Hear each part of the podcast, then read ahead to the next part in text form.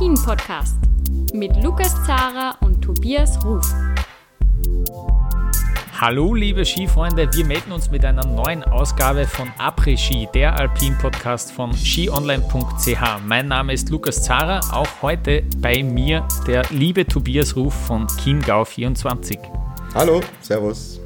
Wir haben heute ein Interview für euch und zwar ein Interview mit Alexandra Meisnitzer. Sie ist ehemalige Skirennläuferin, äh, ehemalige Gesamtweltcup-Siegerin und heute als ORF-Expertin tätig. Und wir haben ja eine gute Stunde mit ihr geredet über sehr viele Dinge eigentlich, über einerseits den Weltcup-Kalender, der jetzt zurzeit noch nicht ganz feststeht, äh, auch ein bisschen über ihre aktive Karriere, ein bisschen über das ja, äh, Kräfteverhältnis im Frauenweltcup. Ähm, ich finde, es ist sehr gut, äh, sehr gut geworden. Es war wirklich, äh, es waren ein paar sehr interessante und lustige Anekdoten auch dabei. Ähm, da könnt ihr euch auf jeden Fall darauf freuen. Aber äh, bevor wir ins Interview starten, wollen wir euch noch einen kurzen Fahrplan geben, wie wir denn bis zum Saisonstart in Sölden Mitte Oktober vorgehen wollen. Genau, wir haben ja unsere Sommerpause vor knapp zwei Wochen beendet mit dem Interview mit Maria Höfel-Riesch nach dem Karriereende von Vicky Rebensburg. Da könnt ihr natürlich sehr gerne noch mal reinhören. Dann habe ich gesagt, Lukas, wir brauchen mal wieder ÖSV-Input. Ja, und Lukas, du hast äh, geliefert, du und Alexandra, ihr habt geliefert. Ich durfte auch dabei sein. Wirklich äh, tolles Gespräch. Und dann, wir werden auch gleich mit Alexandra da natürlich drüber sprechen es steht noch in der Schwebe, wie der Weltcup-Kalender denn wirklich aussehen wird. Ja, es gibt Sachen, die wir schon wissen, also dass die Nordamerika-Rennen zum Beispiel abgesagt wurden, aber wie konkret der Kalender dann sein wird, es wird gerade sehr viel spekuliert und es dringen auch schon so Häppchen durch, wie er aussehen wird, höchstwahrscheinlich. Könnt ihr gleich alles hören im Gespräch mit der Alexandra. Aber eine fixe Entscheidung gibt es am 3. Oktober. Und deswegen sieht unser Fahrplan bei ähm, Après-Ski, dem, dem Alpin-Podcast, jetzt so aus, dass wir eben diesen Tag abwarten. Und wenn der Kalender veröffentlicht ist, in der Woche danach werden Lukas und ich genau darüber sprechen, wie sieht der Kalender aus, was ist neu, wie hat er sich entwickelt. Ich bin mir sicher, es wird da sehr, sehr viel zu erzählen geben. Ja, und eine Woche später steht dann auch schon die Saisonvorschau an. Wir werden es diesmal anders machen. Da es wirklich noch so unsicher ist, wie sich die Saison genau verhalten wird, werden wir das als reine Söldenvorschau im Endeffekt dann auch äh, zur, zur Sendung äh, bringen. Und ja, das ist so jetzt erstmal der Fahrplan. Heute Alexander Meisnitzer. Dann in knapp zwei Wochen sprechen wir über den Kalender. Dann schauen wir auf Sölden voraus. Und ja, dann würde ich sagen, Lukas, wir nähern uns so langsam dem Winter. genau, ja. Deswegen starten wir mit einem Gespräch mit Alexandra Meisnitzer. Sie gibt Einblicke ins Training von Michaela Schifrin. Sie sagt auch, warum ihr das Herz blutet, wenn es äh, einen Parallelslalom in St. Moritz gibt äh, und vieles mehr. Also viel Spaß mit dem Interview mit Alexandra Meisnitzer.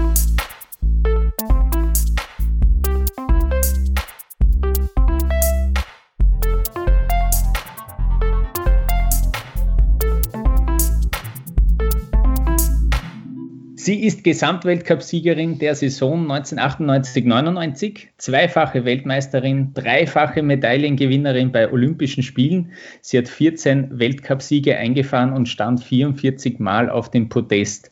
Alexandra Meisnitzer ist heute bei Après-Ski zu Gast. Servus, Alexandra. Ja, hallo, freue mich sehr, dass ich dabei sein darf. Alexandra, gleich zu Beginn, wie, wie geht es denn dir? Wie war der Sommer, äh, vor allem in Zeiten von Corona, für dich?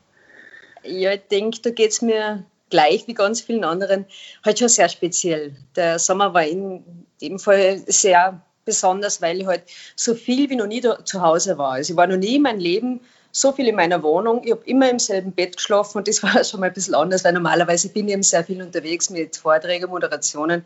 Und somit war ich die ganze Zeit in Salzburg. Einerseits habe ich es genießen können, aber andererseits fehlt es mir schon ein bisschen das Rauskommen und ja, es ist schon eine Challenge. Ich merke, dass sich viel verändert. Ähm, man bekommt Absagen und, und muss im Grunde wieder ein bisschen neu orientieren, aufstellen. Aber ich glaube, es ist auch eine große Chance, um vielleicht auch mal ein bisschen umzudenken. Jetzt Richtung Winter hin wäre ich natürlich schon ein bisschen zappelig, weil ich natürlich hoffe, dass speziell der Winter einigermaßen gut funktioniert. Speziell wenn man in einer Region wie Salzburg lebt, dann weiß man, wie entscheidend das ist, auch wirtschaftlich gesehen. Und deshalb, ja, hoffe ich, dass wir alle recht diszipliniert sind und dann wieder viel gemeinsam auf der Piste sein können. Hm, ja, ähm, du hast jetzt auch schon den wirtschaftlichen Aspekt ein bisschen angesprochen. Du bist ja auch unternehmerisch sozusagen direkt betroffen durch die, durch die Corona-Krise mit deinem Restaurant-Genussprojekt. Kannst du das ja. vielleicht kurz, äh, kurz vorstellen? Du führst ein, ein Restaurant.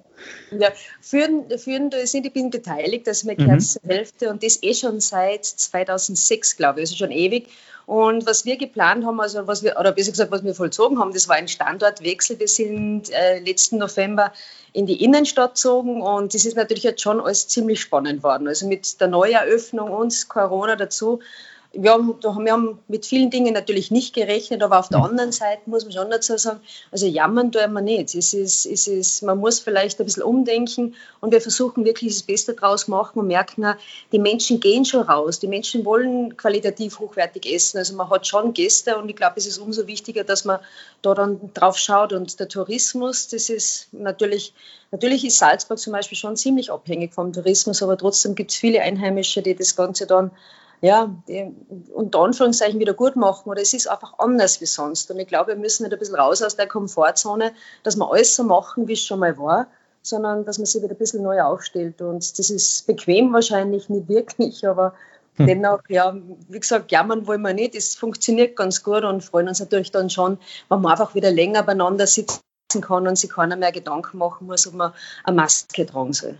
Mhm. Das heißt, ihr habt während der Corona-Krise äh, den Standort gewechselt und eigentlich eine neue Location aufgemacht. Na, gewechselt haben wir schon im November, aber mhm. es war natürlich, wenn man den Standort wechselt mit der Neueröffnung, ja, äh, man braucht normalerweise schon ein bisschen Zeit, bis man, bis man dort dann auch ankommt und bis man an diesem Ort dann auch wahrgenommen wird. Es ist recht gut angelaufen, aber mit Corona dann natürlich eine Phase, ja, wo, wo wir mal Zeit gehabt haben, um, um zu reflektieren und sagen, na, vielleicht geht man es doch ein bisschen anders an. Und das haben wir schlussendlich auch gemacht. Für uns das oberste Ziel oder die Priorität waren natürlich unsere Mitarbeiter, dass man sie alle halten können und das ist relativ gut gelungen. Also wir sind zufrieden, so wie wir über die Zeit kommen sind bis jetzt und es ist natürlich auch das ganz große Ziel, dass wir das genauso fortführen, wenn es auch anders ist oder wenn es auch vielleicht einmal ein bisschen ruhiger ist. In Panik darf halt keiner verfallen und ja, und, und wir schauen halt auf unsere Salzburger so gut es geht, weil mhm. Touristen sind halt ja schon relativ wenige da. Mhm, mh. ähm, wenn man dich oder deine Karriere ein bisschen verfolgt, du wirst jetzt sicher auch viel äh, Sport getrieben haben, denn äh, du bist ja ORF-Expertin und auch äh, Kamerafahrerin für den ORF. Ähm, und ja, kannst du da irgendwie schon einschätzen, wie das in der kommenden Saison ausschaut? Äh, kennst du da auch schon ORF-Einsatzorte oder wie, wie wird das ablaufen? Gut, das wird sehr spannend und egal mit wem man spricht, im Grunde sind es Spekulationen. Gell? Man hört es bei ganz vielen Interviews von Experten äh, wichtig wird sein für uns, dass wir fahren. Sage, das Sportevent speziell im, im TV genießt momentan ja schon ein sehr hohes Ansehen. Man merkt es bei den Fußballspielen, auch wenn es Geisterspiele sind oder in der Formel 1, die Quoten die äh, sind sehr hoch, also das Ganze funktioniert sehr gut. Und bei den Skifahrern wird es genauso sein. Wichtig, es geht darum, dass wir Rennen fahren. Das ist ganz, ganz wichtig, weil sonst die Verbände nicht überleben, wenn die Sponsoren nicht präsentiert werden können Wichtig ist, dass wir fahren und da freue ich mich sehr, dass Österreich, wie in Spielberg schon bei der Formel 1, dass wir wieder die Vorreiterrolle haben, dass wir hoffentlich in Sölden schon mal richtig oder abliefern, dass man sagt, okay, das funktioniert und mit der Struktur kann man dann endlich weitermachen. Gut, die Nordamerika-Rennen, die sind gefallen. Es war ein bisschen zu erwarten, dass man die großen Reisen vermeidet. Aber wenn man dafür dann wieder zwei Super-Gs hat in in, in St. Moritz, da bin ich mir sicher, die Schweizer werden es auch hervorragend machen. Und mit jedem Rennen werden Erfahrungen gewon gewonnen und im Skifahren kommt der Pluspunkt dazu, wir haben keinen Körperkontakt. Und ja, ich denke schon, dass man das, wenn man es gut plant, gut über die Bühne bringen kann. Also so gesehen bin ich sehr zuversichtlich. Wie sie sich dann gestaltet, werden wir sehen, aber ich hoffe schon, dass wir einfach gut, gute Bilder oder einfach gute Rennen liefern können via TV und wir müssen jetzt nicht darüber reden, dass es besser wäre, wenn Zuschauer sind, natürlich, weil ich gehe davon aus, dass kaum, also ich glaube nicht, dass wir in der gesamten Saison irgendwann Zuschauer dabei haben werden. Und mhm. wenn man sich dann Kitzbühel oder Schladming oder so vorstellt, ohne Zuschauer, das wird schon anders, aber auf der anderen Seite haben wir manchmal Rennen, wie zum Beispiel zu Beginn immer in Lake Louise, die Speedrennen, da sind ja sonst auch nie Zuschauer. Also Und, und während, und sagen speziell bei einer Abfahrt, im letzten Abschnitt oder so, da, da, stehen nicht die Massen an Menschen und schauen sich das an, sondern das ist, ich sage, im, im Speed-Bereich wird es weniger auffallen als natürlich bei den technischen Disziplinen, wo man auf der Seite stehen kann. Aber im Grunde geht es darum, dass man eine gute Fernsehübertragung macht und das abliefert.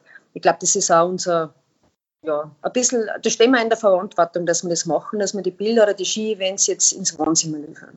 Mhm. Alexander, darf ich vielleicht mal fragen, ob es schon konkretere Pläne gibt, vom ORF zum Beispiel, dass man, man hat es in anderen Sportarten jetzt gesehen, also ich vergleiche es zum Beispiel mit der Formel 1 bei RTL hier in Deutschland. Die waren immer an der Strecke, haben da ihre Moderation gemacht, haben von dort kommentiert, aber aufgrund von Corona findet das Ganze jetzt im Studio in Köln statt. Mhm. Äh, Gibt es schon nähere Informationen, wie bei euch die Übertragungen laufen werden? Oder ähm, hast du vielleicht selber auch, äh, kannst du dir zum Beispiel vorstellen, dass das Ganze jetzt nicht mehr direkt von der Strecke präsentiert wird, sondern zum Beispiel auch von einem Studio? Vorstellen kann ich mir schon, aber ähm, gut, zuerst einmal zum Ersten, es ist, ich habe bisher noch nicht die exakte, ich habe noch keine genauen Informationen. Das ist, wir haben jetzt noch drei Wochen, glaube ich, oder wie lange haben wir noch? Drei Wochen, ein bisschen mehr bis zum ersten Weltcuprennen. Am 3. Oktober findet der FIS-Kongress statt. Ich glaube, dass wir da dann einige Infos kriegen werden, mitunter die Entscheidung, ob wir die Weltmeisterschaft nach Saalbach bringen können. Und, hm. und da, glaube ich, werden wir viel, viel Neues erfahren. Aber es wird, ich sage mal, beim Skisport ist es so, also live, vor Ort live übertragen, haben bei uns sowieso nicht 17 Stationen. Also man, man muss halt schon nochmal unterscheiden bei der Formel 1, das ist ja internationaler, da hast du viel mehr Fernsehstationen vor Ort. Uns ist es so, bei den Skifahrern, da ist, jetzt ist jemand da vom deutschen Fernsehen, dann ist der ORF da, und die Schweizer, aber selbst die sind nicht immer da. Vor Ort sind im Grunde immer nur wir, also der ORF übertragt jedes Rennen live. Das ist die einzige Station. Und es wäre natürlich schade, wenn wir nicht vor Ort wären, weil was wir machen, ist zum Beispiel die Kamerafahrt oder dann auch die Streckenbesichtigung. Und darum hoffe ich natürlich schon sehr, dass wir vor Ort sein können, um das mitgeben zu können, weil da bringt man natürlich eine ganz andere Atmosphäre rüber als wie aus dem Studio. Gut, wenn es eine Notlösung ist, dann übertragen wir natürlich aus dem Studio auch, aber ich denke mal, nachdem es nicht so ein Riesendross ist, was Fernsehen anbelangt, was die Moderatoren anbelangt, denke ich mal, bin ich da sehr positiv, dass sie uns hoffentlich mitnehmen. Also es wäre wär sehr, sehr schade, wenn wir nicht vor Ort da alles machen könnten. Vielleicht eingeschränkter, was Interviews und so anbelangt. Das denke ich schon, dass es nicht mehr ganz so einfach sein wird. Und ich habe es auch mitgekriegt jetzt schon von Skifirmen, dass nicht mehr so viele akkreditiert werden, sondern wirklich nur mehr jene Personen, die unbedingt notwendig sind für den Ablauf und die involviert sind. Also alles, was sonst oft so mit war, der hat ein VIP-Ticket oder der hat jetzt eine Akkreditierung, das fällt natürlich alles weg. Also es wird schon, das weiß ich schon, dass es unglaublich reduziert wird. Ja, ähm, ich denke, das Gelände ist ja auch da und wenn dann sowieso auch keine Zuschauer äh, da sind, es ist eine Freiluftsportart und wir haben ja im Endeffekt relativ viel Platz in Skigebieten. Also ich bin da voll und ganz bei dir und hoffe, dass es so zustande kommt, wie du sagst. Ähm, Thema Weltcup-Kalender, Alexander, das, das hast du jetzt schon angerissen und ähm, wir wissen manches schon de definitiv und fix, also Nordamerika zum Beispiel, dass diese Rennen gestrichen sind. Und am 3. Oktober wird die FIS dann den Kalender rausbringen. Wie weit der dann hält, das werden wir sehen, aber sie wollen und müssen natürlich auch im Sinne der Veranstalter da genaue Termine und Fixpunkte setzen können. Jetzt wird sehr viel diskutiert. Der Kalender soll auf jeden Fall schlanker werden.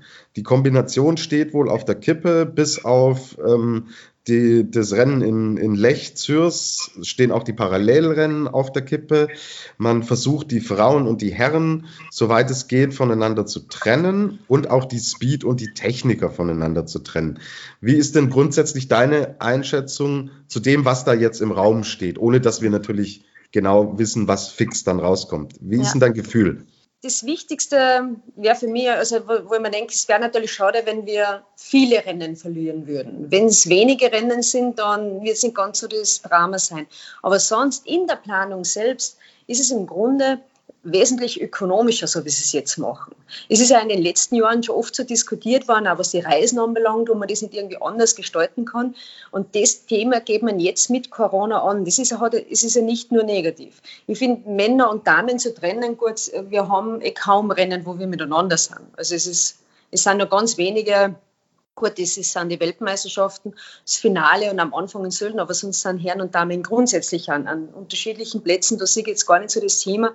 Und das Ganze für, für, für die Speed-Truppen und die, die Techniktruppen, dass man sagt, okay, man, man, man trennt auch da jetzt die Rennen. Abfahrt Super-G packt man zusammen und dann macht man Riesenslalom, Slalom, ist vor allem für jene Athletinnen, die alles fahren, wie zum Beispiel bei uns Schiffrin, Brignone oder Flora, äh, sogar ein bisschen vom Vorteil. Also es wird vom Reisen her, es wird für die Athletinnen so gesehen sogar weniger, weniger strapaziös und, und ich glaube aber nicht, dass das Ganze dann an irgendeinen Wert verliert. Also ich sehe das Ganze gar nicht so, also gar nicht nur negativ, sondern das ist von der Planung her natürlich eine sehr sorgfältige braucht. Wir vermissen natürlich die Amerika-Rennen. Mir ist es schon wichtig, dass dann die einzelnen Destinationen schon wieder dazukommen. Das ist ganz, ganz entscheidend, speziell auch der Osten. Aber im Grunde jetzt, dass man sagt, okay, jetzt fahren wir mal zwei Super-Gs in St. Moritz, um ehrlich zu sein, letztes Jahr in St. Moritz dort den Parallelslalom zu machen, das tut einer Speedathletin wie mir, ja, da hm. blutet mir das Herz. Gell? Hm. Das ist eine so wunderbare, das ist eine so schöne Strecke, eine grandiose Abfahrt, Super-G, auch Riesenslalom. Da nutzt man nur mehr für ein zweites Rennen unten die letzten paar Meter für einen Parallelslalom. Und das habe ich dann einfach schon gefunden, weil das, Gelände, die, die, das, generell die ganze Region ist ganz wunderbar, also perfekt für Speed-Disziplinen. So gesehen finde ich zwei Super-Gs in St. Moritz, besser ist wie Super-G und einen anderen Bewerb dazu. Und auch was die Reiseplanung anbelangt für die Athletinnen. Also man soll es vielleicht nicht nur negativ sehen. Wichtig ist nur, dass wir die Anzahl der Redner einigermaßen halten, weil die haben ja alle Verträge und es geht natürlich auch um die Präsenz im TV, um Werbesekunden und darum ist mir wichtig, dass da das ganze System auch gesund am, am Leben erhalten bleibt. Mhm. Ähm, wir haben, ich habe mit der Maria Höfel-Riesch auch schon drüber gesprochen und die Maria meinte auch, dass dieser Winter so, äh, so schwierig die Umstände für alle Beteiligten sind, aber vielleicht auch eine Chance sein kann, im Hinblick auf die Zukunft, dass man, was du auch schon angesprochen hast, vielleicht mal drüber nachdenkt, das alles ein bisschen effizienter zu machen. Siehst du das auch so, dass es eine Chance ist? Ja, ich glaube, das, das habe ich eben vorher gemacht. Das, ist, das Ganze ist viel ist ruhiger, es ist, es, ist, ist besser durchdacht, was die Reiserouten anbelangt und dass man genau die Techniker zusammenlegt, dass man die Speedrennen wieder zusammenlegt und auch besser für die Athletinnen, auch was die Energie anbelangt. Eins muss man dazu sagen, speziell letzte Saison, die war schon unglaublich intensiv. Und man hat es auch gemerkt, es waren so, es hat glaube ich noch nie in einem Winter so viele gegeben, die krank sind. Die haben sich gegenseitig natürlich dann alle angesteckt. Jeder hat die Grippe gehabt ab Weihnachten. Und wir sind umeinander geflogen von Bulgarien nach Russland und in das Eck. Und da haben uns natürlich schon manchmal die Frage gestellt, würde es nicht anders auch gehen? Und jetzt passiert das. Und vielleicht eben für die Zukunft äh, natürlich wieder sämtliche Destinationen mit einbauen, aber vielleicht findet da jetzt auch ein, ein Umdenken statt, dass man nicht nur, ja, dass man ökologischer wird. Also ich glaube, dass, dass, es, dass es eben, wie gesagt, nicht nur negativ ist, sondern eben mitunter eine große Chance. Mhm. Jetzt haben wir die Techniker und die Speedfahrer. Die Techniker haben natürlich mit Sölden und mit Lech Zürs äh, schon eine klare äh, Destination gehabt. Dann geht die Saison für die jeweiligen Techniker und Technikerinnen los. Bei den Speedfahrerinnen und Speedfahrern war es immer so, dass mit Nordamerika die Saison mhm. begonnen hat. Jetzt ist allerdings unklar, wann es losgeht. Stört sowas eine Vorbereitung, Alexandra, oder bereitet man sich einfach normal vor und sagt, wenn irgendwann die Info kommt, wann es losgeht, dann starten wir? Ja, die müssen ready sein. Und ich glaube, ähm, stört, die Vorbereitung stört das nicht, weil man hat im Grunde trotzdem dieselben Ziele und, und man kann schon damit rechnen, dass Anfang Dezember es wie immer mit Speed-Disziplinen losgeht. Ich finde es für die Speed-Athletinnen immer um eine Nuance schwieriger, weil sie später einsteigen. Also die Techniker kommen dann immer mit dem ganz großen Vorteil zu den Abfahrten, also wenn man auch Speed fährt, weil sie natürlich schon Rennluft geschnuppert haben. Die ersten Rennen sind immer geprägt von Nervosität, man weiß nicht genau, wo man steht. Und wenn jetzt natürlich die Technikerinnen schon mal Sölden, äh, Lech und Levi gehabt haben, so wie es bei uns ausschaut. Und dann erst, ja, dann sind einmal irgendwo die Speedbewerbe dran. Dann hofft man natürlich auf gutes Wetter, weil sonst hat man die Warterei wieder dazwischen. Es ist oft nicht so einfach, dass man da richtig mit Ruhe reingeht. Also wichtig ist schon, dass man dann loslegt mit den Speed-Disziplinen und ja, es ist natürlich schon sehr spät, wenn man so wie geplant haben wir die erste Weltcup-Abfahrt dann äh, kurz vor Weihnachten. Das ist natürlich neu. Bis dorthin ist, sind nur zwei Super-Gs geplant in St. Moritz. Also die Technikerinnen werden in der Vorbereitung sicher, ja, haben jetzt einfach mehr Zeit. Das ist mal auf alle Fälle. Bei denen wird es halt dann im Jänner wieder relativ intensiv. Aber bis dorthin gilt es wirklich, dass man den, die Form aufbaut. Mhm. Ähm, jetzt war es im Sommer normalerweise so bei vielen Nationen gang und gäbe, unter anderem auch bei uns in, in Deutschland beim DSV, dass man in Übersee trainiert, vor allen Dingen die Speedfahrer und die Speeddisziplin. Das ist in diesem Jahr natürlich nicht möglich gewesen. Rechnest du mit qualitativen Unterschieden im Vergleich zu den Vorjahren? Jetzt nicht was speziell das DSV-Team, aber es gibt ja einige Mannschaften, die Übersee trainieren. Glaubst du, dass wir da Unterschiede sehen werden? Ich glaube, das was äh, das Überseetraining im, im Sommer, wo man normalerweise im August, September in den Camps ist, in Neuseeland, in Chile oder wie auch immer, äh, das sehe, sehe ich gar nicht so kritisch, weil das haben wir früher manchmal gehabt, weil die Schneebedingungen dort nicht waren, dann sind wir genauso in Zermatt geblieben. Dann haben wir nur in Europa trainiert. Äh, was wahrscheinlich schon fehlen wird oder das ist, das ist eben speziell eben der Block, den man immer hat vor Beaver Creek oder vor Lake Louise, dass man die Möglichkeit hat, so zwei mindestens zwei Wochen in den USA oder Kanada zu trainieren. Da holt, holt, man sich normalerweise den Feinschliff, da hat man dann richtigen Winter. Und wenn man jetzt da in Österreich oder wo auch immer auf, am Gletscher unterwegs ist, ist es sicher ein Unterschied. Aber nachdem das für alle ziemlich gleich ist, sehe ich auch da kein so Problem und, und man wird sich darauf einstellen. Und ich denke jetzt nicht, dass man da, also ich denke nicht, dass für uns zu sehr äh, da irgendwas ersichtlich sein wird, dass man sagen, na ja, die fahren jetzt diese Saison schlechter wie die Saison davor, das glaube ich nicht. Das wäre nur angenommen, es würde jetzt jahrelang so dahin gehen, dass das Training qualitativ nicht ganz so hochwertig ist, dann wird man was sehen, aber das ist ja so, das ist die Premium-Liga, das sind die Besten der Welt und wenn die mal ein paar Tage weniger auf Schnee haben zur Vorbereitung oder anders, dann kämen die schon klar damit. Mhm. Ja, ich würde jetzt gern konkret auf den ÖSV zu sprechen kommen. Im Speed-Team ähm, wurde ja der Vertrag mit Trainer Roland Assinger nicht verlängert. Mhm. Das wollte ich gleich einmal zu Beginn fragen. Kennst du da die Hintergründe, was da genau, woran es gescheitert ist? Na, da kenne ich, da kenn ich die Hintergründe auch nicht. Ich muss, ich muss ehrlich sagen, ich war sehr überrascht, weil das Ganze ja doch gut funktioniert hat und unsere Speed-Damen erfolgreich waren in den letzten Jahren und deshalb war ich ein bisschen, schon ein bisschen überrascht. Also ich mhm. habe natürlich im Winter schon mitgekriegt, dass es nicht immer nur rund läuft, weil als Österreicher oder beim ÖSV gibt es natürlich schon einen extrem hohen Anspruch. Es müssen Siege eingefahren werden und dann einerseits verletzungsbedingt haben uns sehr viele gefehlt, andererseits haben manche nicht die Forms abrufen können, dann, wie ich vorher schon angesprochen habe, krankheitsbedingt, dann ist uns äh, Siebenhofer, Schmidhofer, die, die sind dann alle Mitte der Saison krank geworden und, und dann, dann wird es schon schwierig, dann merkt man einfach, dass die Harmonie nicht mehr so da ist, dass es unruhiger wird. Und mit Bansko, so, wo die schwierigen Rennen dann waren, da haben wir schon gemerkt, jetzt sind wir ein bisschen am Limit. Und, aber dennoch hätte ich jetzt nicht das Gefühl gehabt, dass das Ganze nicht mehr stimmig ist ist mhm. es so als Athletin. Natürlich, ich sage, der, der Roland war schon jemand, der war sehr, ich würde sagen, man darf schon sagen, ein harter Trainer. Das ist, das ist aber nicht negativ behaftet, sondern der Roland hat schon gewusst, wo er hinmarschiert und, und ähm, als Athletin hast du ja die Möglichkeit, es gibt ja dann Co-Trainer, viele sind ganz gut zurechtgekommen, nämlich mit Christoph Alster, der, der die junge Garde braucht hat, jetzt mit Nina Ortlieb und so. Die, die sind ja noch alle da. Und dann ist es so, dass man sagt, okay, wenn ich mit dem einen Trainer nicht so hundertprozentig zurechtkomme, dann habe ich wahrscheinlich einen von den anderen vier oder fünf. Wir haben eh so ein großes Team. Aber wie gesagt, es überrascht hat es mich genauso und, und äh, habe aber auch das Ganze nur von irgendwie von, von außen mhm. mitbekommen und habe auch nicht wirklich was erfahren darüber. Mhm. Also die offizielle Verlautbarung war ja, dass man sich irgendwie finanziell ähm, nicht, nicht einig geworden ist. Jetzt, äh, Assinger ist jetzt in, in die Schweiz gegangen zu einem, zu einem Skigymnasium. Dort ist er jetzt als Trainer tätig und stattdessen ist jetzt Florian Scheiber der, mhm. äh, der Speed-Chef bei den, bei den ÖSV-Frauen. Mich würde interessieren, hättest du dir als Aktive hin und wieder auch eine Frau als Cheftrainerin gewünscht? Hm. Das habe ich mir relativ wenig Gedanken gemacht, wie ich noch aktiv war. Es ist, weil es halt immer so war. Es war halt nur die Marie-Therese Nadig, die, die mal bei den Schweizerinnen Trainer war, aber sonst äh, Trainerin. Es gibt da jetzt so sehr wenig Frauen, die, die es machen. Warum?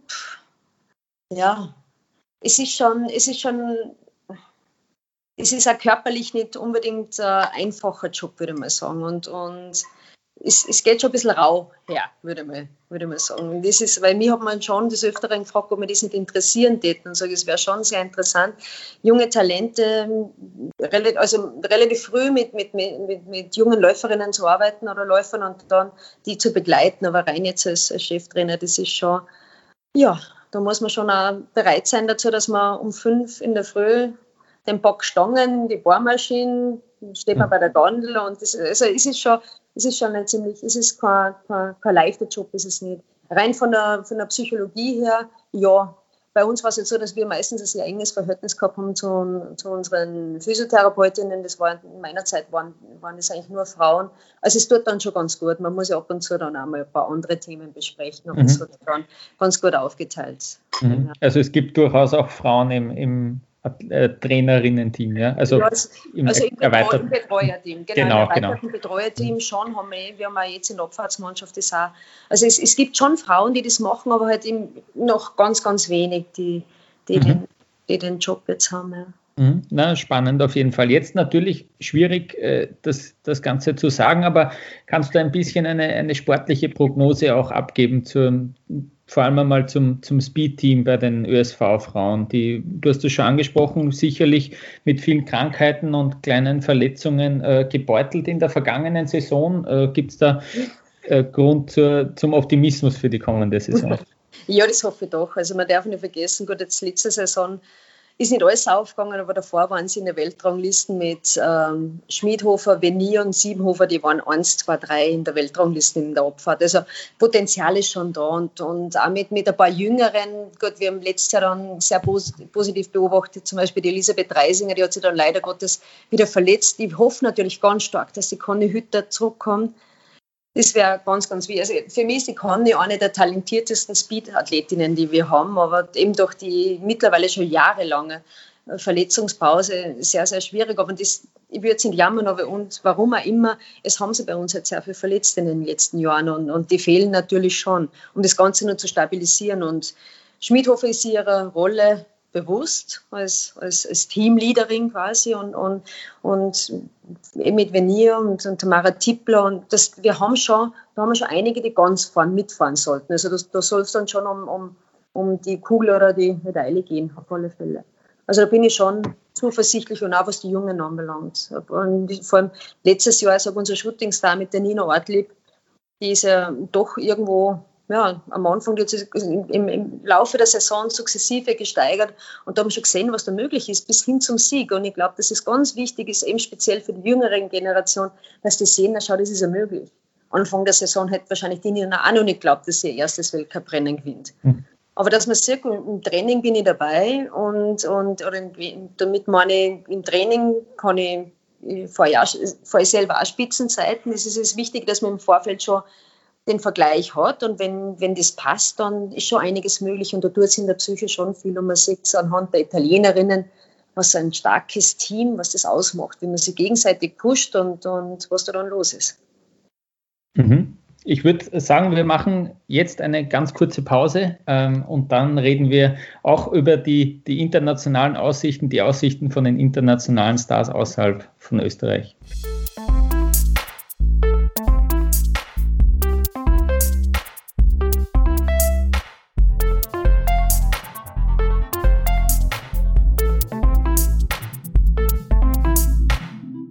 Ja, wir sind zurück und natürlich glücklich, dass sie immer noch da ist, die Alexandra Meisnitzer. Und Alexandra, im Vorgespräch habe ich dir schon gesagt, mein Herz ist gebrochen, weil die Viktoria Rebensburg ihre Karriere überraschend beendet hat. Was sagst du zu dem Rücktritt?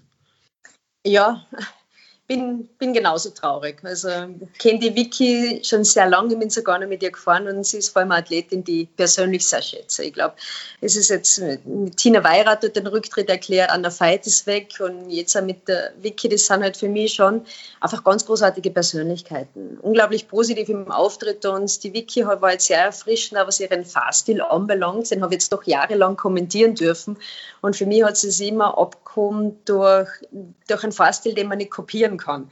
Und das ist so schön, wenn man als Kommentatorin drinnen sitzt und am Start steht eine Athletin, wo du nie weißt, was jetzt passiert. Gell? Also wenn man weiß, die, die, ist jetzt bereit, dass sie Kopf und Kragen riskieren wird. Und, und äh, ja, und das hat sie uns halt dann schon gezeigt. Sie war für mich eben die, die Läuferin mit dem schnellsten Riesenslalomschwung, aber ich habe dann schon in den letzten Jahren mitgekriegt, wie schwierig es manchmal war, weil es eben nicht zu 100% fit ist. Und das ist jetzt ähnlich wie bei Anna Veit und das verstehe ich zu 100%, wenn man sagt, ich habe den Anspruch, Rennen zu gewinnen, aber wenn ich körperlich nicht mehr fit genug bin, dass ich das Training auch so gestalten kann, weil das braucht es nämlich, dann mache ich da nicht mehr mit, weil wir wissen genau, wie ehrgeizig Vicky ist und, und nur für sechste, siebte Plätze, das ist sie nicht. Und das ist also, ja, und das spricht für sie, und für uns ist es extrem bitter, für sie hoffe ich ganz einfach, dass sie, ich bin überzeugt davon, dass der Wiki sowieso nicht fad wird. und, und, ich hoffe natürlich, dass sie in irgendeiner Art und Weise uns erhalten bleibt im Sport, weil es wichtig ist. Speziell auch für die Jüngeren und speziell, speziell auch im deutschen Skiverband, weil man sie schon braucht. Also die Wiki ist schon jemand, der einen wirklich guten Input geben kann. Mhm. Das für den deutschen Skiverband, was bedeutet das denn jetzt? Die Vicky war letztendlich die einzige Siegfahrerin. In ihrem Schatten hat sich die Kira Weidle gut mhm. entwickelt, aber Kira Weidle ist noch eine sehr junge Fahrerin und ist plötzlich von heute auf morgen im Endeffekt auf das Podest gehoben mhm. worden, dass sie jetzt da vorne weggehen muss. Was, was heißt das fürs deutsche Team und für so eine junge Fahrerin wie die Kira? Ah, für die, für die Kira glaube ich, wenn sie Rennen gewinnen will oder, oder so wie ich sie jetzt auch schon erlebt habe in den letzten ein, zwei Saisonen, die das schon aus. Mhm. Also ich finde, das, das, darf, das darf man jungen Athletinnen durchaus zutrauen. Das kann nämlich auch, das kann natürlich auch der Effekt sein, dass, dass, dass sie, dass auch, was das Selbstvertrauen anbelangt, dass, dass man da gepusht wird in die Richtung. Jetzt ist sie plötzlich die Nummer eins. Das heißt, ja, natürlich ein bisschen mehr Druck von außen. Die Medien fokussieren sich hauptsächlich auf sie. Aber trotzdem, das kann sie aber, da kann man ja innerlich dran wachsen und das, das traue ich schon so. Also die Kira muss halt auch fit sein und dann, glaube ich, kann da im, im Speed-Bereich schon Großes entstehen. Aber sonst natürlich die Lücke ist ja, oder das ist eine große, diese, durch, durch den Rücktritt von der Wiki, speziell im Riesenslalom. Es war, war doch immer ganz, ganz wichtig, auch schon im Vorfeld im Training, dass man sich orientieren kann. Also wenn man im Training gewusst hat, man ist gleich schnell wie die Wiki, dann war das natürlich ein gutes Zeichen. Und darum ist es eben so wichtig, dass man wen hat im Team, der die Benchmark vorgibt, wo man dann, wo man sich orientieren kann. Und darum habe ich gemeint, ich hoffe, dass sie in irgendeiner Art und Weise erhalten bleibt, dass sie vielleicht auch von außen, von, von außen Inputs geben kann. Weil mhm. als junge Läuferin bin ich bin überzeugt davon, also ich würde als junge deutsche Athletin der Vicky Rebensburg sehr viel glauben. Und das meinen, es geht oft gar nicht so, weil wir vorher über das geredet haben, Frauen, Trainer oder wie immer. Ich glaube, dass es gut ist und das machen ja die Deutschen eh schon mit Hilde Georg und mit Martina Ertl. Die, sie bauen die ehemaligen Rennläuferinnen, die erfolgreichen Rennläuferinnen immer wieder ein. Und sie haben einen sehr guten Trainer mit dem, mit dem Jürgen Kraller. Ich glaube, der ist so sehr offen für das und ich könnte mir gut vorstellen, dass er das ein oder andere Mal die Wiki mitnimmt, sofern sie bereit dazu ist, dass er das auch macht. Also ich glaube, dass es wichtig ist, speziell wenn man noch nicht so ein, äh, quasi große Dichte hat im Team. Mhm. Ja, äh, spannender Aspekt ähm, und absolut, absolut äh, gerechtfertigt auch. Also ich denke, wenn sie da noch ein bisschen beratend zur Seite stehen kann, wäre das sehr förderlich. Schauen wir vielleicht mal auf die Konkurrenz. Ein paar Stichworte, Italienerinnen zum Beispiel, sind auch schon gefallen. Jetzt hatten wir alle mit äh, einem Durchmarsch von Michaela Schifrin gerechnet und gesagt, ja, die einzige, die vielleicht so ein bisschen mit, äh, mithalten kann, ist die Petra Vlhova. Dann, okay, wir wissen alle, was passiert ist, die tragischen Umstände in der Familie von Michaela Schifrin. Aber dann ist nicht Petra Vlhova Gesamtweltcupsiegerin geworden, sondern Federica Brignone. Da mhm. tut sich gerade wahnsinnig viel, oder Alexander, was das Niveau äh, ganz oben an der Spitze angeht. Ja, das ist, ich finde es großartig. Ich finde es großartig, wenn wir mehrere Athletinnen haben, die sich um den Gesamtweltcup matchen. Also, wenn wir jetzt schon beim, also international unterwegs sind, ich glaube auch Michelle Gesin, wenn sie gut oder ja, Nein, es, es gibt, es, da gibt es mehrere, die durchaus da um den Sieg mitfahren können. Und so wie es letztes Jahr war, dass man dann fast ein bisschen überrascht ist, dass Brignone waren ist, oder haben wir im Laufe der Saison schon gesehen, wie unglaublich stabil sie wird.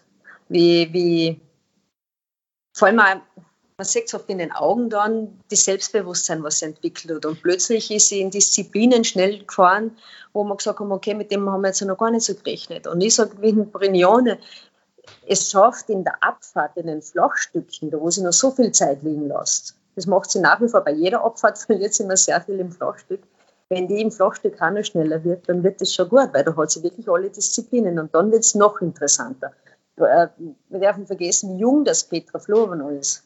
Gut, Michaela Schifrin auch, aber auf alle Fälle bekommt die Mika Gegenwind und man hat es ein bisschen am Anfang der Saison schon gesehen, eben wie Florova so stark gefahren ist, dass auch manchmal die Mika ein bisschen Nerven gezeigt hat. Und das finde ich, das, dann wird es dann wird's spannend für den Zuschauer. Dann sagt man, schau, jetzt, jetzt muss nämlich Schiffrin mehr riskieren wie früher. Weil ich habe so das Gefühl gehabt, in den, bis Gott letzte Saison schon ein bisschen mehr, aber dass das Schiffrin bisher sowieso nicht am Limit fährt. Die fährt ja oft Rennen, die gewinnt manchmal Rennen, da hat man das Gefühl, du, das ginge noch schneller. Das, das passiert als mit einer ganz wunderbaren, mit der, mit der, mit der besten und, und, und genauesten Technik. Aber manchmal hat man so das Gefühl, da würde noch ein bisschen mehr gehen. Aber das hat sie ja bisher noch gar nicht braucht. Aber wenn sie jetzt natürlich ein bisschen Druck kriegt von außen, weil andere auch kommen, dann sehen wir auch, dass, dass das Skifahren vielleicht noch schneller fährt. Und da kann ich mir einfach nur freuen drüber, weil da werden wir geniale Schwünge, da werden wir Fahrten sehen. Das wird einfach das, das generelle Niveau des Damensports so heben und deshalb finde ich es toll, egal wie sie heißen, woher sie kommen, Hauptsache der Damensport kriegt dadurch wieder ja, das einen Mehrwert. Wird beflügelt und viele Nationen sollen sich die Rennen anschauen und es soll nicht nur eine Nation sein, sondern viele und ich hoffe natürlich, dass wir Österreicher da auch ein bisschen mitreden können. Gesamtweltcup wird ein bisschen schwierig, aber ja. Mhm. Ähm, bevor wir auch zu dem Thema Gesamtweltcup kommen, würde ich gerne äh, von dir wissen. Petra Vlhova hat jetzt angefangen, zum Jahresanfang 2020 auch zu sagen, dass sie in den Speed-Disziplinen mhm. da wirklich angreifen will.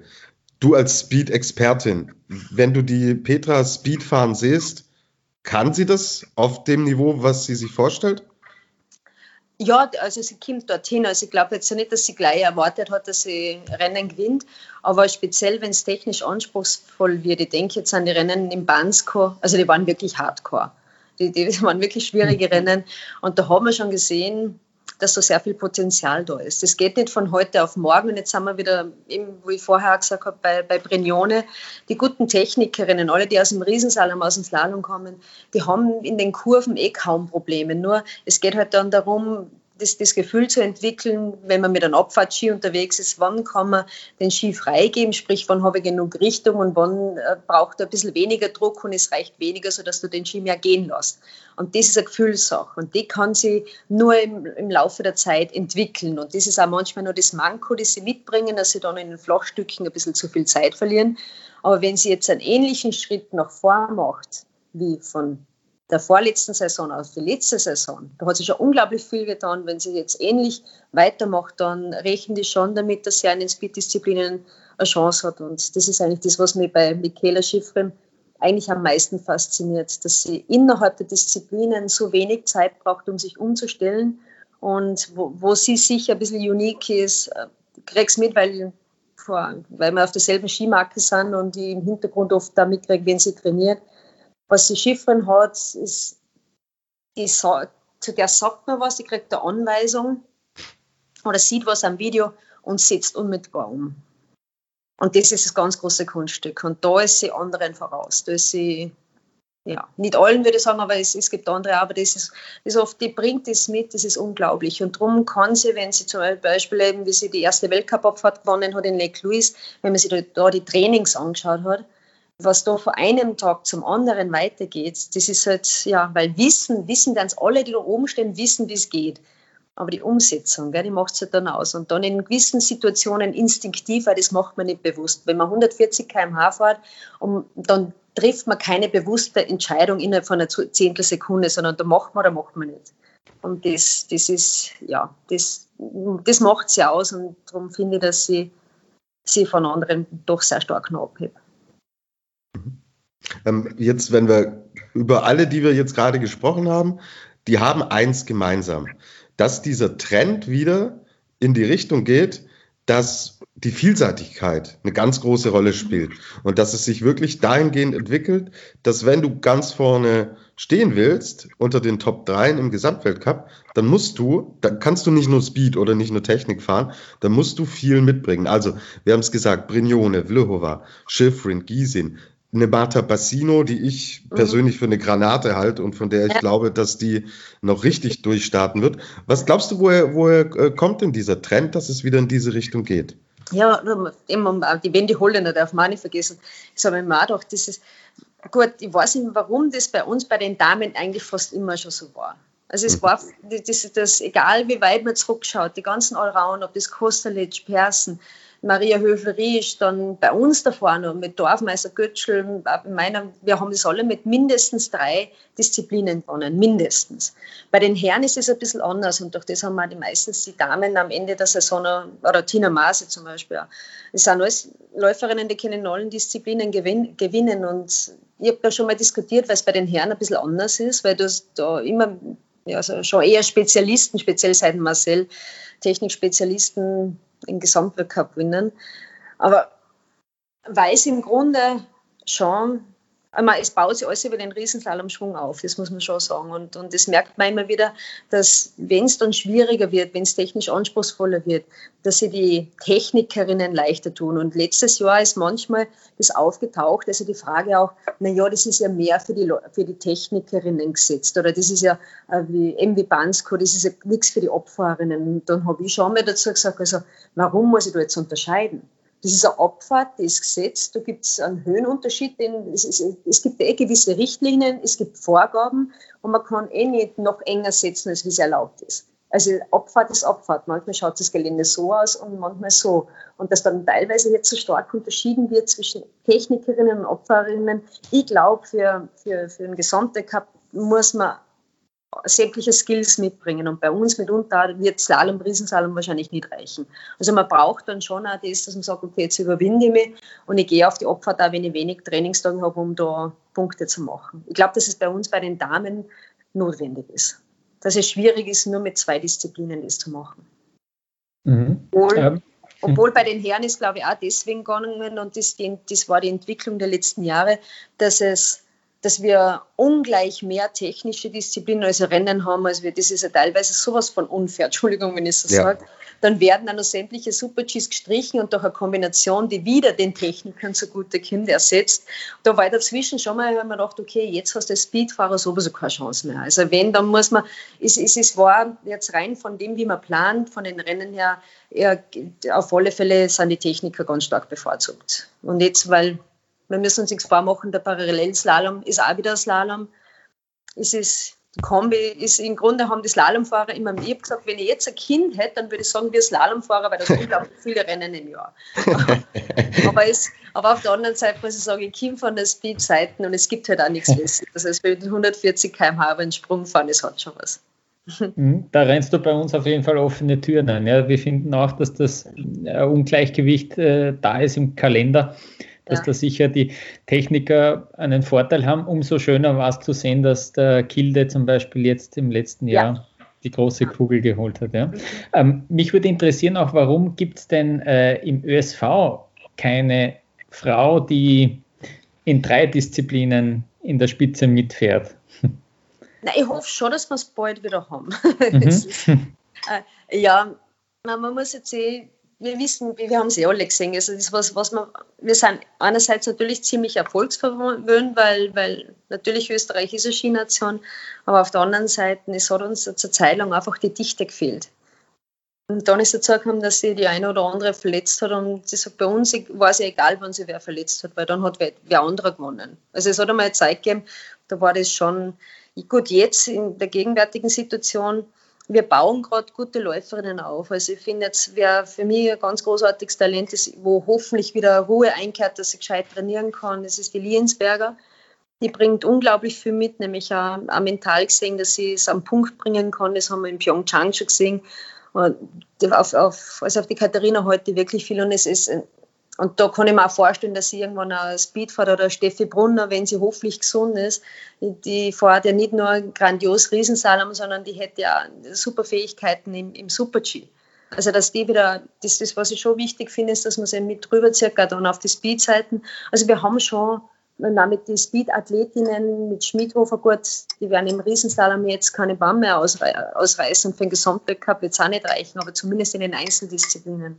Gesamtweltcup ist, glaube ich, jetzt einfach nur ein bisschen zu früh. Also da, da müssen wir, glaube ich, gar nicht viel drüber reden. Also das, das wird, glaube ich, schon ein bisschen brauchen. Ich lasse mich gern positiv überraschen. Hm.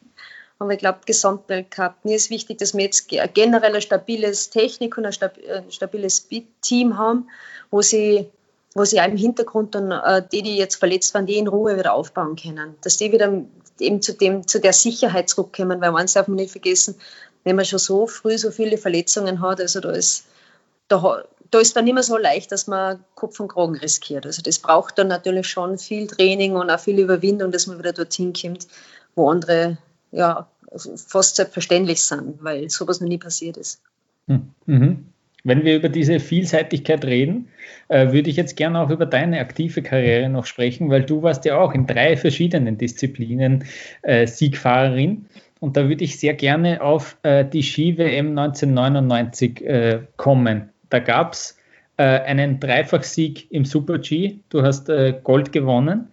Mhm. Und dann ein paar Tage später einen Vierfachsieg in der Abfahrt für Österreich. Mhm. Aber das Problem aus deiner Sicht war, dass du Vierte in der Abfahrt geworden bist. Äh, was sind denn so generell deine Erinnerungen an diese, an diese WM? An diese WM, ja, das war, ja, Gut, ich werde nur vor vorausgeschickt, dieses, dieses Beispiel bringe ich manchmal bei meinen Vorträgen, weil wir waren halt früher, ich habe weder Manager gehabt noch einen Pressebetreuer. Gell? Und, und ich habe damals einen Gesamtweltcup geführt und wir haben gewusst, okay, es war immer schon, mit fünf schon gesagt, ich werde mal Skiweltmeisterin. Und wenn man das im Kindergarten sagt, dann haben wir halt den Traum und ich habe gewusst, jetzt fällt sich der Skiwem und das ist meine ganz große Chance. Also in der Form, in der er war, wäre Silber zu wenig gewesen. Dann hat es Gott sei Dank mit, mit dem Super-G schon funktioniert. Und was dann dazu kommt, Gott, dann kommt die Abfahrt, eben der besagte Tag, wo ich Vierte geworden bin. Und ich war ja bis zur letzten Kurve auf Goldkurs und habe das halt dann einfach verbockt. Habe einen Fehler gemacht und dann schwingt man unten ab und manche mengen es vielleicht als überheblich bezeichnen. Manche haben dann gesagt, du gönnst niemand anderen was. Es hat mit dem gar nichts zu tun. Ich war ganz einfach enttäuscht, dass ich das geschafft habe, dass ich, oder dass ich da in der letzten Kurve quasi die Goldmedaille liegen habe lassen. Und habe ihm dann beim Interview das gesagt. Ich glaube, das bist ansprechen. Da habe ich nämlich kein, kein wirklich sympathisches Interview gegeben, wo ich dann gesagt habe, naja, wenn drei Österreicherinnen vor mir sind, ist mir das eigentlich wurscht, wenn ich, oder, ja, wenn ich Vierte bin.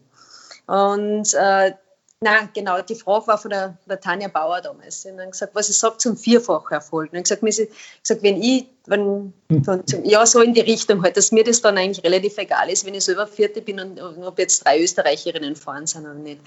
Im Grunde, ja, das habe ich da nicht zur beliebtesten Athletin des Tages gemacht, muss man, hm. klar, das haben viele nicht verstanden, aber viele haben es sehr wohl verstanden. Und das, was ich manchmal ein bisschen schade finde, ist, jetzt sind alle so zu Tode gebrieft. Gell? Jeder gibt nur mehr vernünftige Antworten. Und damals halt, klar wäre es gescheiter gewesen, ich hätte es anders formuliert. Aber man muss da den Rennläufer in der Situation schon einmal genauer oder sich in die Situation versetzen, man fährt runter, es ist unglaublich viel Adrenalin dabei, es geht um Medaillen und, und in erster Linie, das heißt ja nicht, ich habe mit Don Später sehr wohl für die, speziell auch für die Steffi Schuster gefreut, dass sie, dass sie eine Medaille gemacht hat, nur im ersten Moment war man da nicht noch jubeln, das ist das Gleiche, wie wenn jemand sagt, okay, jetzt also vier haben wir zur Auswahl, einer kriegt den Job, dann werden die anderen drei Jahre nicht zum, zu sagen, na hurra, du hast ihn. Und, und, und ich finde, das ist ja, ganz menschlich im ersten Moment. Das, aber wie gesagt, das hat überhaupt nichts mit nichts dem anderen, was nicht zu gönnen ist, sondern einfach nur aus der persönlichen Enttäuschung außer. Und das ist auch okay. Und ich finde, dass manchmal, würde man es auch manchmal wünschen, dass die Athleten wieder ein bisschen mehr Emotionen in die Richtung sagen. Weil das ist, man trainiert das ganze Jahr und man muss nicht applaudieren, wenn dann einer runterkommt und eine Hundertstel Sekunde schneller ist. Das versteht eh kein Mensch. Das heißt ja nicht, dass man es dem anderen nicht gönnt, aber in dem Moment darf man ruhig enttäuscht sein. Das ist ja nichts als wie Enttäuschung, weil was nicht funktioniert hat. Und das finde ich jetzt nicht ganz so dramatisch. Hat natürlich mit Ehrgeiz zu tun, aber wenn ich den nicht gehabt hätte, dann hätte ich nicht nachher nur eine Goldmedaille gemacht. Also das, das war für mich mitunter, ja, eine sehr spezielle WM und natürlich toll und vor allem mit dem ganzen Druck. Ich glaube, wenn du eine Situation hast, wo du mit Druck umgehen musst und das war damals so und es funktioniert, dann lernst du viel fürs Leben, weil ich habe da unglaublich viel mitgenommen, weil ich gemerkt habe, wenn es darauf ankommt, wenn ich gut vorbereitet bin, das ist immer die Voraussetzung, wenn ich gut vorbereitet kann ich mich auf mich verlassen und das, das habe ich mitnehmen dürfen. Mhm. Ja, äh, ich habe es tatsächlich mir nochmal angeschaut. Äh, man kann das auf YouTube nachsehen, äh, dieses Rennen. Und dann gibt es sogar dein Interview danach noch, wo du wirklich eben nicht, nicht die allerglücklichste warst, aber mhm. wirklich sehr interessant dann auch zu hören noch, was eben danach war, dass du dann auch wirklich, ja, als nicht sympathisch wahrgenommen wurdest. Da sehen wir ja auch, Heute finde ich, wenn sich ein Henrik Christoffersen im Zielbereich ärgert, weil ein Konkurrent noch ein paar Hundertstel schneller war, auch bei der Petra Vlhova, finde ich, sieht man das schon immer wieder, wenn sie sich ärgert, ja. Und dann kommen sie vielleicht auch nicht so sympathisch rüber wie jemand anderer, der dann, der dann immer in die mhm. Kamera strahlt. Ja, das stimmt schon. Darum habe ich dann bei Dancing Stars mitgemacht. Nein, für mich war das ganz wichtig, weil ich bin jetzt, jeder, der mich kennt, also ich bin jetzt grundsätzlich, glaube ich, schon ein netter Mensch und ich, und ich bin, auch, ich bin auch gern lustig und ich, ich, war aber im Sport, das stimmt schon, bin, wenn es um, ums Skirennen gegangen ist, war ich halt sehr ehrgeizig, teilweise auch vielleicht ein bisschen zu verbissen, das kann schon sein. Aber mir war es dann so wichtig, eben nach der Zeit, wenn man dachte, okay, mit, mit Dancing Stars, das war mir Natürlich habe ich mich gefreut, dass ich ins Finale gekommen bin, aber das war ist ja ganz was anderes, als wenn ich, da war ich nicht so ehrgeizig, weil ich gewusst, hm. tanzen liegt mir jetzt nur begrenzt und wenn ich dann ausscheide, scheide ich halt aus und durch das habe ich das mit einer gewissen Lockerheit angehen können und vor allem die mal zu zeigen, wie man wirklich, oder ich habe gesehen, die Möglichkeit, da kann ich mir jetzt zeigen, so wie ich wirklich bin, also ganz normal. Und das hat dann ganz gut funktioniert. Das war ein bisschen so fast ein bisschen wie Imagewechsel. Und die, die Chance habe ich damals genutzt. Und darum war ich froh, dass ich lang genug dabei war, dass man es auch wahrnimmt. So, weil ich denke mir es auch jetzt. Und ich, drum, ich verstehe es schon, ich verstehe Christoffersen.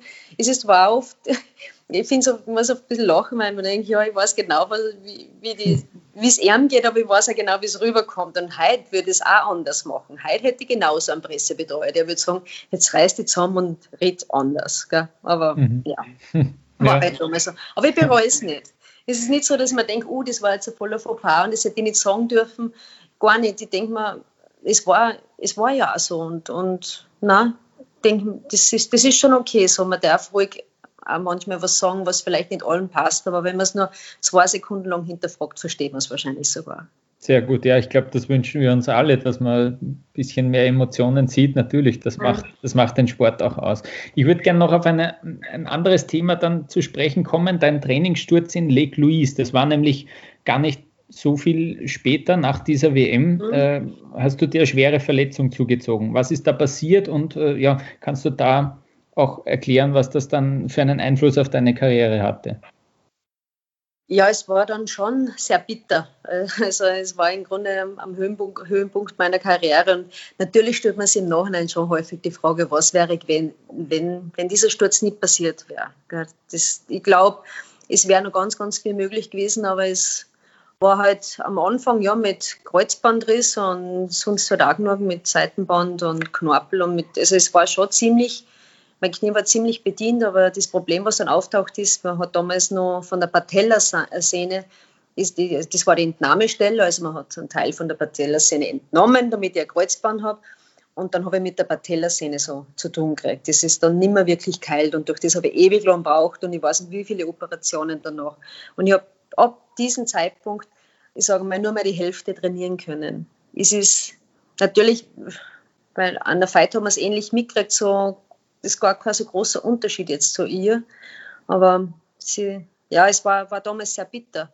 Mhm. Weil ich weiß nur so, ich habe es nur so kennt, man steht morgens auf und man trainiert und man hofft, dass man sogar ein bisschen mehr trainiert wie die anderen, damit sich das wieder ausgeht. Aber wenn man morgens aufsteht und nochmal schaut, geht das jetzt eigentlich? Was kann ich machen? Geplant wäre das, na jetzt muss ich wieder das machen. Oder wenn ich statt zwölf Läufe am Gletscher nur mehr vier fahren kann.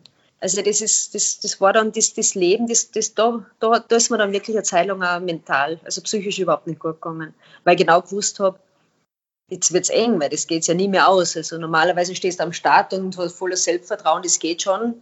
Aber ich habe ja gewusst, ich trainiere viel weniger wie die anderen. Dann sagt der Unterbewusstsein irgendwann, naja, soll ich das jetzt auch so glauben, gell? Dass du hm. Beste bist. Das ist, das ist, es ist keine, keine einfache Situation. Ich habe da noch, eh noch eigentlich das Beste draus machen können. Ich war froh, dass ich überhaupt noch fahren können habe. Und ja, im Nachhinein gesehen finde ich es nicht ganz so dramatisch, aber damals war es schon bitter. Mhm. Wenn man es auch nicht kennt, wie es ist oder wenn, wenn man weiß, was möglich wäre. Und das ist, glaube ich, genau der Punkt, warum, eben, wie Vicky jetzt auch sagt, sie mag nicht mehr das, das wenn man weiß, was, was, man, was man machen sollte, um dorthin zu kommen und dann, wenn man realistisch ist, was kann ich noch machen, dann muss man schon ehrlich genug sein und sagen, es reicht oder reicht nicht. Hm. Wenn du jetzt nach Lake Louise reist für die Tätigkeit beim ORF, gut, in diesem Jahr nicht, aber in den vergangenen Jahren, denkst du dann sogar noch an diesen Trainingssturz äh, oder wie, an den Weg ins Krankenhaus oder äh, wie ist dir dann, wie dann die Erstversorgung war oder ist das überhaupt kein Thema mehr nach so vielen Jahren? Nein, es war dann gleich mal kein Thema mehr. Ich habe dann auch danach in Lake Louise gewonnen. Also ich habe da zu Lake Louise, ich war dort Rennen gewonnen und eine Verletzung denke ich kaum. Es ist im Grunde meine Lieblingsdestination. Ich fliege da so gern hin. Es ist so schön, ich mag, ich mag Lake Louise total gern.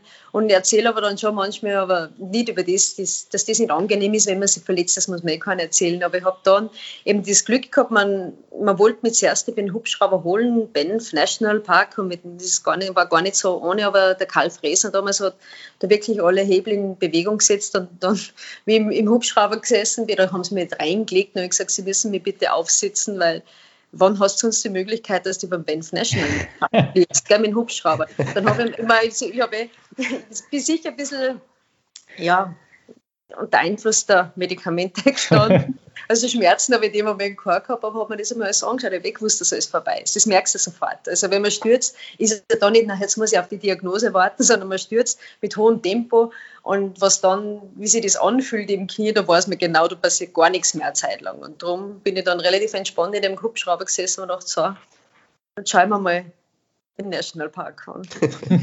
das ist eine unglaublich schöne Anekdote und ein schönes Bild.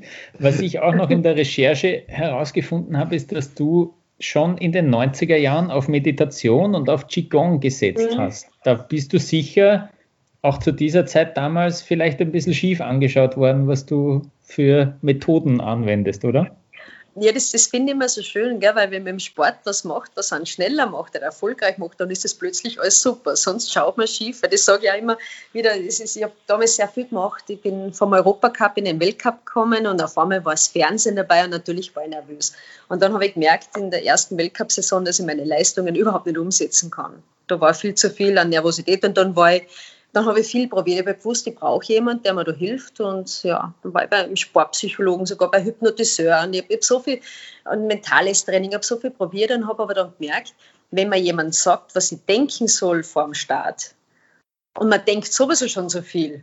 Ich bin umgestanden, ich habe, das, das, ist ja nur gegangen in meinem Kopf, was ich nicht alles machen muss. Und dann kämen nur die Gedanken, was der Coach dir gesagt hat, das auch noch einbringen sollst, du wirst schwindlig irgendwann. Und so bin ich dann eigentlich durch einen Andi Goldberger, der hat das nämlich auch gemacht. Äh, bin ja auf Werner Tautermann gekommen, ein Qigong-Meister und da habe ich mir gedacht, das probiere ich jetzt. Eigentlich hat es meine Mama. Meine Mama hat es im Radio gehört, im ORF Salzburg und hat dann gesagt, du, der Goldberger geht zu denen, probiere das auch. Und dann habe ich gesagt, jetzt habe ich eh schon so viel probiert, aber dann habe ich angerufen und man, man wird sich glauben, innerhalb kürzester Zeit hat das tadellos funktioniert. Der hat mich in ein paar Monate so hingekriegt, dass er, und ab dann ist er hingegangen. Und dann habe ich mir, dann, dann war es so, dass seitdem mache ich jetzt immer noch Qigong, weil ich dann glaubt, ich aufgehört habe zum Skifahren, jetzt muss ich das eh nicht mehr machen, hm. weil jetzt muss ich eh kaum mehr um die Ohren fahren. Aber dann habe ich gleich gemerkt, dass man das einfach, dass, dass ich es generell brauche, dass ich halt viel ausgeglichener bin und ja, im Grunde geht es mal besser damit. Und wenn es so einfach ist, dass ich in der Früh aufstehen um sechs und eine halbe Stunde meine Übungen mache und wenn das so viel Einfluss hat auf eine positive Lebensqualität, dann wäre ja blöd, wenn ich es nicht tue. Und somit mache ich es immer noch. Mhm. Und äh, kannst du uns dann jetzt verraten, woran du dann letztendlich am Start gedacht hast? Ich habe zum Beispiel, ich glaube, das Gefühl kennen eh viele, wenn man einen wichtigen Termin hat oder wenn man jetzt am Start steht, wenn man, und man hat so das Gefühl, ich habe so manchmal das, ja, eben das Gefühl gehabt, dass meine Oberschenkel so leer werden. Gell? Also ich habe kein Kniezittern gehabt, aber so, dass ich meine Ober wie wenn die Beine ausrinnen. Dann mit dem heißen Kopf dazu. Also ich merke, merke oft, wenn ich nervös bin und ich habe immer so am, am Dekolleté so rote Flecken gekriegt und man hat das Gefühl, am Kopf ist alles heiß, aber irgendwie bin ich ein bisschen unsicher im Stehen. Jetzt ist es natürlich nicht ideal, wenn ich weiß, in einer Minute so olympisches Gold gewinnen. Und dann, und dann habe ich zum Beispiel, und da gibt es eine totale leichte Übung und die kann man auch jetzt machen. Ob du das in High Heels machst oder in, wann auch immer, äh, dann stößt du einfach hin und denkst, ruhig atmen war halt schon mal eins und, und dann stößt du hin und denkst nur an deine Fußsohlen. Und das ist fein, weil du bekommst davon, von, dann ist es kein Denken mehr, sondern du, da geht nur die Aufmerksamkeit. Nehmen wir so die Aufmerksamkeit in Richtung Fußsohlen und nur atmen, dass du ruhiger wirst und dann so erdest du wieder, so verwurzelst du wieder mit dem Boden und dann kommt auch das wieder, und dann kriegst du Energie von oben, wo sie sich angesammelt hat, wieder gut runter und dann geht das innerhalb von einer halben Minute. Und das, das, und das habe ich eben braucht, so ganz simple und einfache Sachen. Und je öfter man das praktiziert, desto schneller funktioniert es natürlich auch. Und das sage ich auch zu Kindern, Jugendlichen, weil mein Neffe ist recht nervös, oft bei Schularbeiten und so, und sage ich, mach das. Ob er es dann macht, weiß ich nicht, weil das ist nicht so cool mit zwölf, glaube ich. aber, nein, aber es, ist, es ist total simpel und da gibt es viele gute Sachen und das hat mir total, hat mir wirklich geholfen. Mhm. Ja, danke auf jeden Fall für den Tipp auch noch. Ähm, jetzt sind wir eh schon eigentlich wieder in der, in der Gegenwart. Du bist auch noch, das ist das letzte Projekt, das ich jetzt noch ansprechen will, du bist auch eine, eine Botschafterin für die Kinderseelenhilfe. Mhm. Kannst du vielleicht erklären, was die machen und was du da auch äh, in dem, äh, mit dieser Organisation machst? Ja, das passt jetzt eh total gut zusammen. Und das ist, für mich geht es immer ganz stark, dass man Bewusstsein schafft. Und was, was auffällig ist, eben wenn ich als Sportlerin oder Sportler sage, ich bin nervös, ich bringe meine Leistung nicht, dann sagt ja jeder, hm, ja, du musst halt mental was machen. Oder wenn, wenn, wenn der Hirsch schon oben steht und jetzt mal, der jetzt mal performt, dann sagt man, der ist sicher total stark im Kopf. Und dann haben wir aber Kinder und Jugendliche, die teilweise in der Schule auffällig sind und wir wissen nicht genau warum, die unsicher sind, die nicht genau wissen, wohin und man sagt, na ja, jetzt hole ich mir vielleicht Hilfe von einem Psychologen oder wen auch immer dazu, dann schaut der Nachbar schief. Jetzt musst der, so quasi, jetzt musst du mit deinem Kind zum Psychologen.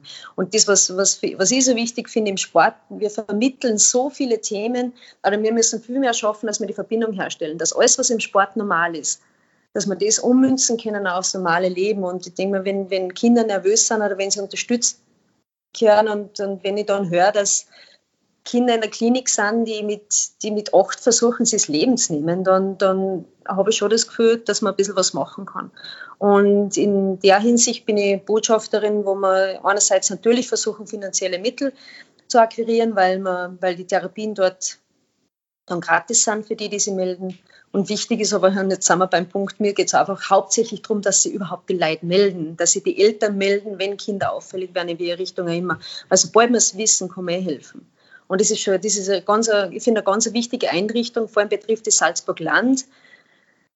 Wenn mehr Leute sind, ich sage in der Stadt, tut man sich vielleicht sogar noch ein bisschen leicht, aber speziell in kleinen Ortschaften, da ist man, ja, es ist oft peinlich, dass man darüber spricht und dann fahren wir mit einer mobilen Einrichtung, also nicht wir, aber da fährt halt die Therapeutin mit, mit da haben wir einen extra Therapiebus, fahren dann dorthin und, und können da vor Ort einiges bewegen und das ist schon, das, das finde ich ganz, ganz wichtig.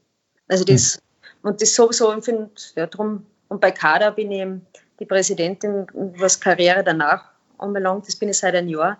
Und das, da geht es auch im Grunde geht's, da geht's halt um Sport und Bildung, weil, weil ich finde, das ist ja, ein Thema ist, das viel zu kurz kommt, dass man während, wenn man das Ziel hat, dass man Leistungssportler wird oder Leistungssportler werden möchte, dass es manchmal wirklich so stark vernachlässigt wird, was man sonst machen kann. Auf der Bildungsebene, mit, mit, was die Schulen anbelangt, Studium. Weil ich habe so viele gesehen, die mit 23 da gestanden sind, verletzungsbedingt vielleicht aufhören müssen und dann nicht einmal eine gescheite schulische Ausbildung gehabt haben.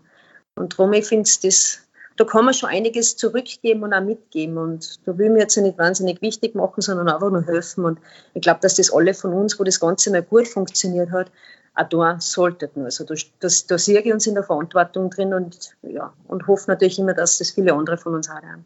Ja, dann mhm. bringen wir schon was weiter. Jeder mhm. so im kleinen Universum, wenn jeder ein bisschen was tut, schon es nicht. Das klingt sehr gut. Das ist ein schönes Schlusswort, Alexandra. Vielen Dank. Wir haben eine Stunde miteinander gesprochen, ähm, aber vielleicht haben wir trotzdem noch irgendetwas vergessen, was dir besonders am Herzen liegt und du jetzt noch erwähnen willst. Jetzt haben wir stundenlang geredet. Ich glaube, jetzt hört noch eine Stunde, hört eh schon kein Mensch mehr zu. Perfekt.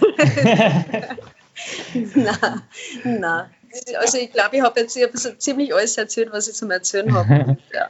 Nein, ich freue mich einfach nur drauf und finde halt einfach, dass der Sport so viel Positives vermittelt und darum hoffe ich einfach, dass er in schwierigen Zeiten so wie jetzt stattfindet, einfach nur um abzulenken oder vielleicht auch Positives zu vermitteln. Ich glaube, dass man, ja, dass man immer wieder die Verbindung hernehmen sollte. Wenn man wenn ein Sportler sich verletzt oder wenn er in einer Krise ist, dann braucht es auch einen Plan B. Und ich glaube, dass viele gerade einen Plan B brauchen und da einfach nur nicht aufgeben und weitermachen. Hm, sehr gut. Alexandra, vielen Dank für dieses Danke ausführliche auch. Gespräch. Es hat mir sehr viel Spaß gemacht. Ja, mir natürlich auch. Vielen Dank, Alexandra. Danke.